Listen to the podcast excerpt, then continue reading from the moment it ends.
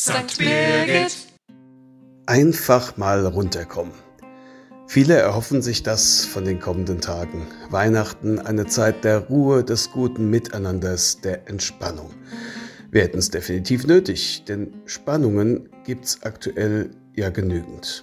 In den Familien, in den Büros, selbst bei uns in der Pfarrei verlangen uns die Herausforderungen unserer Zeit viel ab, zerren an uns. Wir sind buchstäblich hin und her gerissen zwischen dem Verlangen nach Wärme und erforderlichem Energiesparen, zwischen Kriegsmeldungen und ersehntem Weihnachtsfrieden, zwischen Realität und Traum von heller Welt, zwischen Wissen um viele Menschen, denen ich ganz wichtig bin, und doch Momenten, in denen ich mich einsam fühle.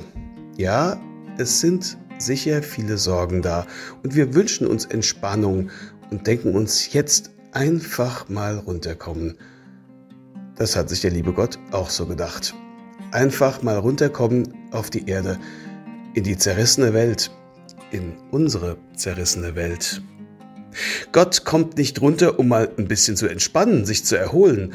Krippe und Stall klingen nicht nach Wellness, die Kreuzigung noch viel weniger. Er kommt runter, um die Menschen zu retten, dich und mich. Nimmt einen neuen Anlauf in dein Leben, dein Herz zu kommen. Aus Liebe zu dir, voller Liebe, weil er selbst die Liebe ist. Und will, dass du ihn diese Liebe zur Welt bringst. Er will dir ganz viel Gutes, ganz viel Hoffnung und Zuversicht schenken. Er will runterkommen zu dir, um dich aufzurichten. Einfach mal runterkommen für uns manchmal nicht so einfach, für Gott schon. Auch und gerade jetzt in dieser Zeit.